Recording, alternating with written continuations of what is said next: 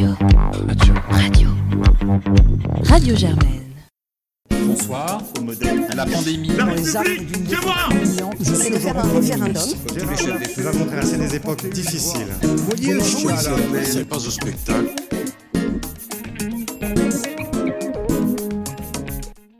Bonjour à tous, chers auditeurs. Aujourd'hui, nous nous retrouvons pour parler des États-Unis, l'Amérique que nous avons connue, cette terre de liberté, lieu de tant de combats pour l'égalité, semble avoir aujourd'hui disparu.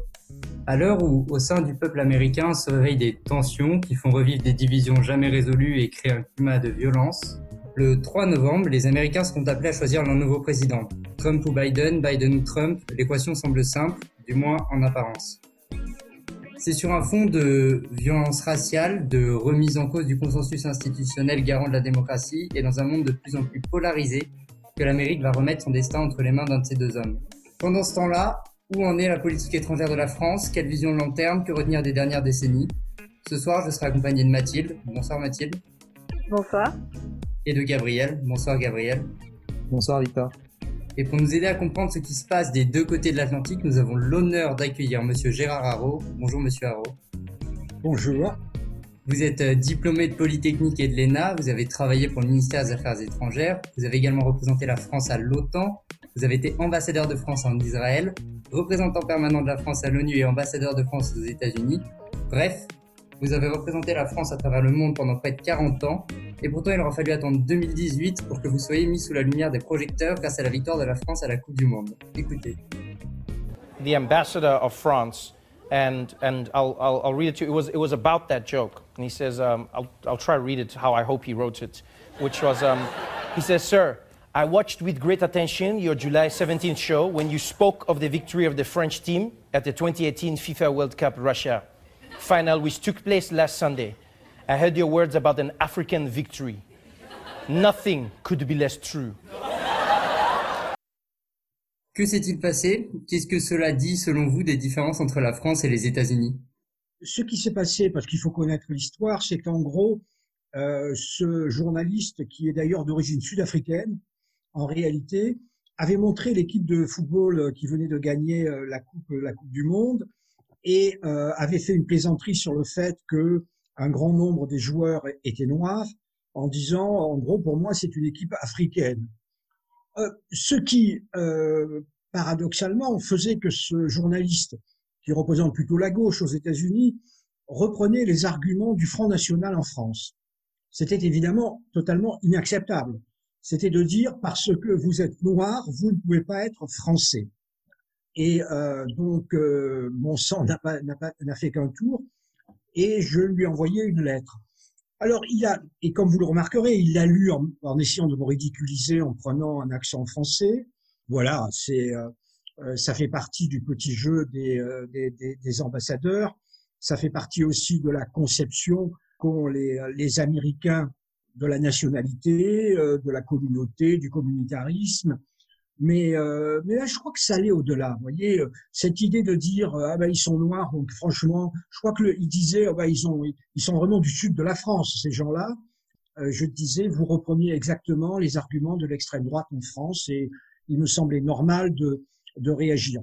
Il m'avait d'ailleurs invité à aller sur le plateau et je me suis dit que je ne ferais pas le poids. C'était un comique de talent d'ailleurs euh, qui a l'habitude de plaisanter, c'est dans sa langue et donc j'aurais j'aurais été un peu embarrassé face à lui, donc j'ai préféré envoyer envoyer une lettre. Pensez-vous que ces divisions entre France et États-Unis ont été aggravées par l'élection de Donald Trump, ou bien ce dernier est-il plutôt un symptôme des tensions dans la société américaine?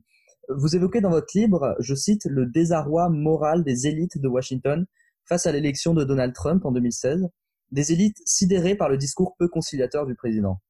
Quand vous étiez ambassadeur aux États-Unis, lorsqu'il s'agissait de travailler en, contournant le président et sa garde rapprochée, avez-vous constaté des difficultés insurmontables à dialoguer avec l'establishment politique américain? Alors, euh, Gabriel, là, vous avez au moins quatre ou cinq questions hein, dans une seule, euh, en une seule question. Je vais euh, utiliser, vous, vous, verrez dans votre carrière le privilège de, toute personne qui est interviewée de ne pas répondre aux questions. Tout d'abord, Trump, c'est le symptôme de la crise, c'est le symptôme de la crise de la société américaine. D'une certaine manière, on ne voit que lui parce que il occupe évidemment le terrain, mais derrière, il y a une crise sociale et économique que qu'il avait été la seule d'ailleurs à, déceler, parce qu'en 2015, au moment de la campagne électorale, les chiffres économiques étaient bons et tout le monde s'attendait donc à la victoire euh, du candidat du parti qui, euh, qui exerçait déjà la présidence. Deuxième point, c'est exactement la même chose qu'en France. Souvent, je passe à la télévision et on me dit oh ça va mal aux États-Unis. Je réponds vous savez ça n'a pas l'air d'aller beaucoup mieux en France. Et si je dis ça, c'est parce qu'en plus c'est un petit peu dans les mêmes termes. La crise est un petit peu dans les mêmes termes dans les des deux côtés de l'Atlantique. Quand je dis la France, c'est aussi la, le Royaume-Uni de Brexit, c'est aussi naturellement l'Italie de la Lega, par exemple. Nous avons partout 35% de la population qui est en train de se rebeller, et en particulier se rebeller contre les élites. Et là, pour venir à votre question, justement, euh, ces élites américaines, qu'elles soient républicaines ou démocrates, eh bien, euh, ont été totalement atterrées par la victoire, euh, par la victoire de Donald, Donald Trump, qu'elles n'avaient pas vu venir.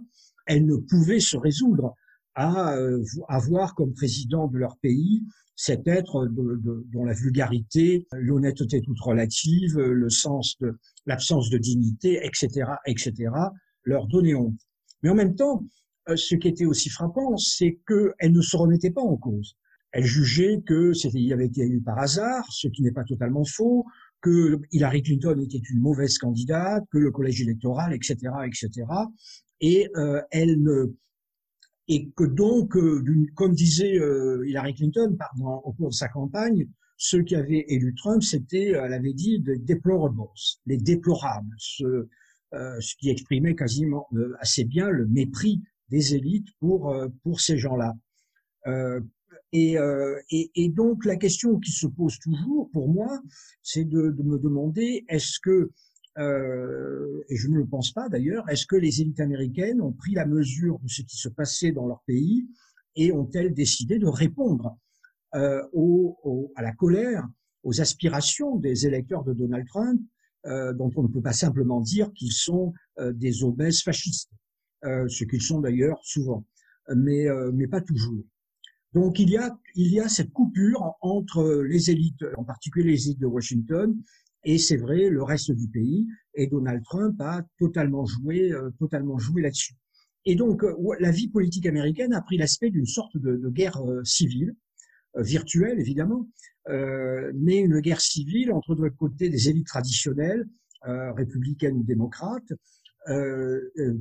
qui ont comme ligne de défense le New York Times et le Washington Post, journaux qui ont perdu toute prétention à l'impartialité et qui sont devenus des machines des machines anti-Trump, et de l'autre côté, enfermé dans la Maison Blanche, euh, dans son fort chabrol de la Maison Blanche, vous avez Donald Trump et son équipe qui sait bien, qui savent bien que d'une certaine manière, on leur refuse même la légitimité de leur victoire et, euh, et qui donc n'essayent même pas euh, d'avoir un dialogue avec le reste euh, de la société, de la bonne société, euh, de la bonne société américaine. Donc une impression vraiment de euh, de, comme je l'ai dit, de, de confrontation euh, extrêmement intense, ce qui rendait évidemment le travail des, des ambassadeurs euh, particulièrement difficile.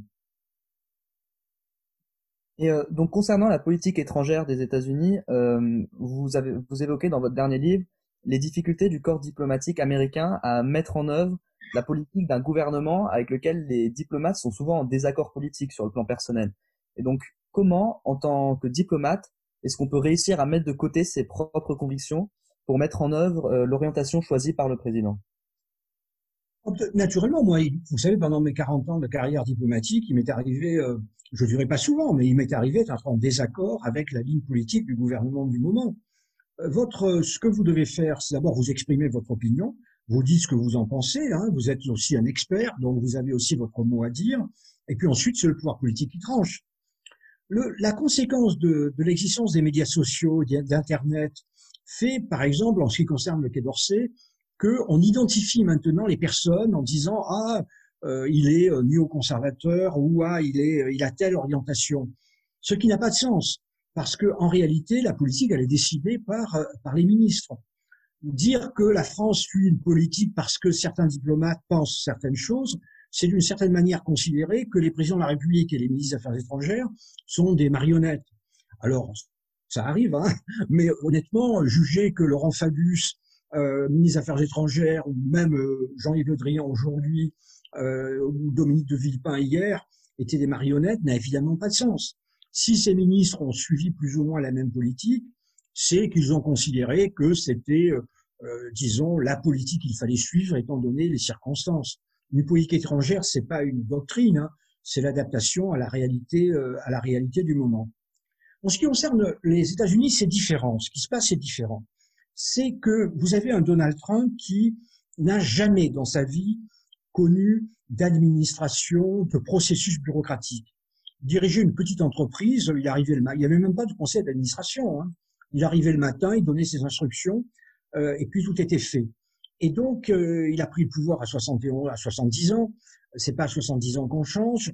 Et il n'a jamais compris, vous savez, ça arrive aussi en France, hein, j'ai connu un ministre qui était comme ça, il n'a jamais compris l'utilité même de l'administration. Lui, pour lui, il est le président, il prend les décisions. Alors il prend les décisions, donc il ne se préoccupe même pas de, de, de capter, d'avoir des informations, de demander l'avis des autres. Et ensuite, une fois qu'il a pris les décisions, il ne se préoccupe pas de savoir comment elles vont être mises en œuvre. Puisqu'il est le président, il a décidé, c'est fait. Et, donc le problème de, des fonctionnaires américains, c'est qu'ils voient tomber, ils leur voient tomber dessus des décisions euh, qui sont des décisions brutales, parfois par tweet, euh, d'une phrase, et ensuite, bah, il faut qu'ils essayent euh, de savoir euh, qu'est-ce que ça signifie, euh, essayer de donner un sens à tout cela dans, dans tous les détails de ce que cela peut impliquer. Lorsque Trump a annoncé d'un seul coup, ça y est, les États-Unis sortent de l'accord nucléaire qu'ils avaient signé avec l'Iran, bah, il a dit que ça. Et ensuite, il fallait que l'administration essaye de deviner ce que ça voulait dire, et je peux vous assurer que ça avait évidemment de très nombreuses conséquences. Il fallait prendre de très nombreuses décisions vis-à-vis des Iraniens, mais aussi vis-à-vis des autres pays qui, eux, respectaient l'accord, ou des autres pays qui, sur la base de l'accord, faisaient des affaires tout à fait légitimes, tout à fait légitimes en Iran. Et donc, c'est un petit peu ça le, le, le problème qu'ont les diplomates américains. Deuxième problème, c'est qu'en réalité, étant dans ce, cette administration qui est un, un gigantesque foutoir, euh, très rapidement, vous avez des fonctionnaires qui, qui, quittent leur, qui quittent leur poste, tout simplement. Vous savez qu'aux États-Unis, la haute administration est très politisée, et donc lorsqu'un nouveau président arrive, on nomme euh, en gros 700, 700 euh, fonctionnaires démissionnent et on doit en nommer 700 à leur place. Et donc, ça veut dire qu'il y a des bureaux vides qu'il faut remplir. Eh bien, aujourd'hui, après trois ou quatre ans, encore beaucoup de bureaux sont vides parce que les gens ont été nommés, puis au bout de six mois, ils se sont rendus compte que c'était impossible et ils ont, ils sont partis en claquant la porte. Donc vous avez une administration américaine en grande partie euh, décapitée et vous avez un, pouvoir américain qui est réduit finalement à la personne du président. C'est pour ça qu'il était utile que, Emmanuel Macron ait une bonne relation personnelle avec euh, avec euh, le président, avec Trump, puisque Trump est finalement la seule personne qui compte euh, à, à Washington. Vous en parlez beaucoup dans votre livre, mais comment avez-vous vu évoluer la politique extérieure américaine durant votre carrière? Et par rapport à la France Nous sommes alliés, nous sommes deux démocraties, nous avons des intérêts communs qui sont des intérêts de stabilité. Nous sommes un pays de statu quo. La France est un pays conservateur. La France aussi a intérêt à ce que la paix règne, non seulement parce qu'elle aime la paix, mais surtout parce que la paix est conforme à ses intérêts, à ses intérêts économiques et euh, donc et à ses intérêts de, sécurité. Donc au fond, la, la, la tendance de fond, c'est quand même un accord sur euh, sur les grandes les, grands, les grandes affaires du monde. Ensuite, vous avez des sujets sur lesquels nous sommes profondément en désaccord, ce qui est naturel. Et parfois, nous l'avons nous l'avons nous l'avons exprimé. Alors la grande coupure dans la politique étrangère, c'est la chute de, l'Union soviétique. Vous n'étiez pas né, mais jusqu'en 1991, c'était quand même la guerre froide qui structurait les relations internationales.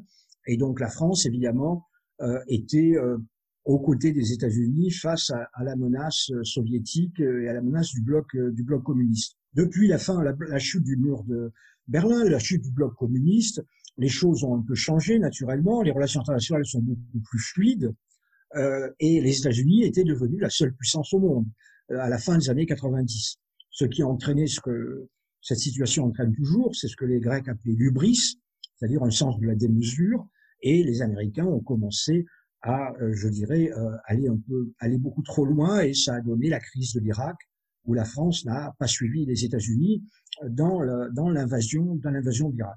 Donc une relation fondamentalement alliée, une relation amicale, mais avec des, euh, des, des, des, heurts qui sont tout à fait légitimes lorsque nos intérêts ou lorsque nos visions euh, ne coïncident pas. Voilà, il y a des sujets sur lesquels on dira, bah non, désolé, on n'est pas d'accord.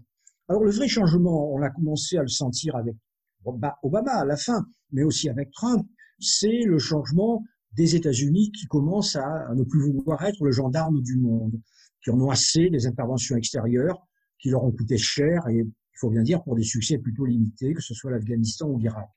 Et donc on a vu un Obama qui n'est pas intervenu en, Ukraine, qui n'est pas intervenu en Syrie, qui n'est pas intervenu en Libye, et on a vu un Trump qui est totalement sur la même ligne. Nous avons eu un néo-isolationnisme de gauche, civilisé, élégant, euh, qui essayait de sauver les apparences du multilatéralisme, et nous avons maintenant un néo-isolationnisme d'extrême droite qui est beaucoup plus brutal et beaucoup plus primitif.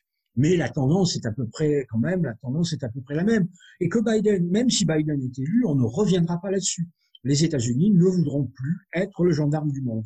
Ce qui veut dire pour les Européens, pas un problème central, c'est-à-dire que euh, notre environnement est en flammes, en Ukraine, en Syrie, en Libye, dans le Sahel, eh bien les Américains ne vont pas faire le travail. Donc, euh, est-ce que nous, les Européens, nous aurons la volonté, les moyens, les moyens de le faire? Et c'est en cela que Macron appelle les Européens à réagir. Deuxième question, évidemment, c'est que la grande question qui va structurer les relations internationales dans les années qui viennent, c'est la Chine. Nous entrons dans une période de confrontation sino-américaine qui est qui va durer pour les 10 ou 20 ans qui viennent. Et les Américains, à un moment, si Biden est élu, viendront nous voir en nous disant bah, venez avec nous. Euh, et donc, qu'est-ce que nous allons répondre? Euh, Est-ce que nous allons être capables de présenter une politique qui soit une politique où nous avons des intérêts qui ne sont pas les mêmes que les Américains? Est-ce que nous allons rester unis les Européens? Voilà, c'est une question centrale qui va se poser aussi pour les Européens. Donc, deux questions centrales comment s'occuper de notre sécurité immédiate si les Américains ne le font plus? Et deuxièmement, quelle attitude adopter euh, vis-à-vis de la Chine qui ne soit pas seulement le suivisme euh, des euh, des Américains? Et dans votre livre, vous écrivez sur l'ONU que le Conseil de sécurité était embourbé pour longtemps et face à l'épidémie euh, du Covid-19 et notamment pendant le début de l'épidémie en janvier 2020, donc le Conseil n'a pas vraiment réussi à agir euh, efficacement euh, quand qui était pourtant déjà considéré comme une crise au niveau international. Donc pensez-vous que cette crise pourrait entraîner justement des réformes plus rapides? Non, non, honnêtement non. Cette crise exacerbe les tendances. Au contraire, hein. cette crise, par exemple, nous sommes dans une période où le retour du protectionnisme ça donnera aux partisans du protectionnisme les arguments de dire, vous voyez bien à quoi ça mène le, libre-échange, ça mène que nous dépendons des Chinois pour nos fournitures, y compris le masque. Pour les gens qui veulent, qui considèrent que la menace est la Chine, eh bien voilà, nouveaux arguments euh, qui, va, qui vont dire, euh, vous voyez bien que la Chine est responsable en partie du virus. Pour les gens qui sont favorables aux frontières, surtout l'extrême droite, on vous dira, bah, vous voyez bien, il fallait fermer les frontières pour défendre pour défendre notre pays. Les gens qui sont contre l'Union européenne vous diront, bah, vous voyez bien, l'Union européenne, au début, au début n'a pas fait grand-chose, elle a même montré sa, son impuissance. Alors, le fait que l'Union européenne ne soit pas compétente en matière de santé, évidemment, n'est pas un argument pour ces gens-là. Puis les gens qui diront les Nations Unies, ça sert à rien, euh, diront exactement ce que vous avez dit à juste titre. Les, les Nations Unies n'ont rien fait.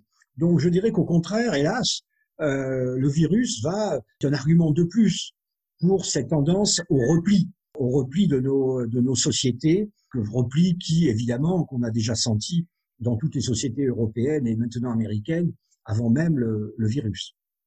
D'accord. Et vous pensez pas qu'au contraire, enfin, l'ONU, elle-même est née en fait d'une crise, donc la Seconde Guerre mondiale. Et vous pensez pas qu'en fait la fermeture des frontières a vraiment fait réaliser à beaucoup de gens quand même qu'on avait besoin des autres pays et qu'on était tous interdépendants et que donc pour beaucoup de pays faire des recherches sur le vaccin euh, n'est pas possible et que donc l'échange de savoir, de recherche et aussi euh, de matériel euh, nécessaire dans le cadre de l'Union européenne, même si c'est vrai que au début ça fonctionnait pas tellement, est-ce que vous pensez pas que ça pourrait quand même avoir un petit impact?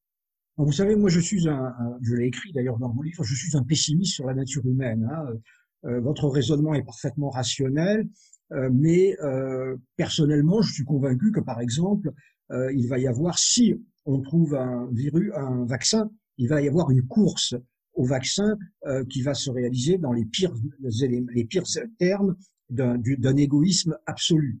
Euh, c'est le, hélas le fondement des relations internationales, c'est l'égoïsme sacré des nations. Et même on le voit, on le voit, on le voit. Regardez ce qui s'est passé, par exemple, au moment de l'arrivée des de la vague de migrants en Europe en 2015. Vous savez, quand il y a eu plus d'un million et demi de, de migrants, bien qu'ont fait nos partenaires d'Europe de l'Est, ils ont fermé leurs frontières. Et honnêtement, qu'a fait la France hein, euh, La France d'un président socialiste, elle a dit, bon, on prendra peut-être 30 000 migrants. Et on les a pas pris, hein, on en a pris à peine 5 ou 6 000.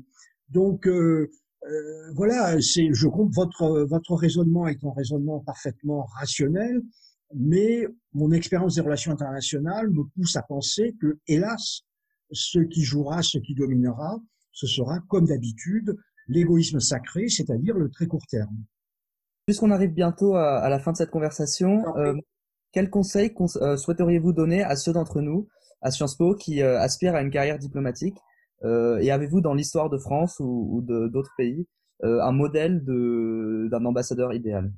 Oh Non, vous savez, c'est l'ambassadeur, c'est un métier de comment dire C'est une profession libérale. Hein. On, on projette ses qualités et on domine ses défauts.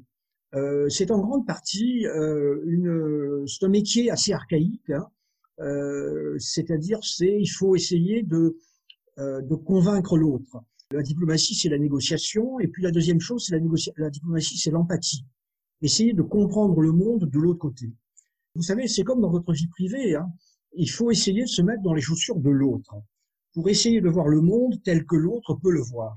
Il vous est peut-être arrivé d'avoir une dispute avec quelqu'un qui vous est proche ou cher, et après, lorsqu'il la réconciliation vient, il vous est peut-être aussi arrivé de dire, de se vous dire, tiens, peut-être c'est vrai que il ou elle a pu interpréter euh, la situation de manière différente, a pu comprendre mes mots de manière différente.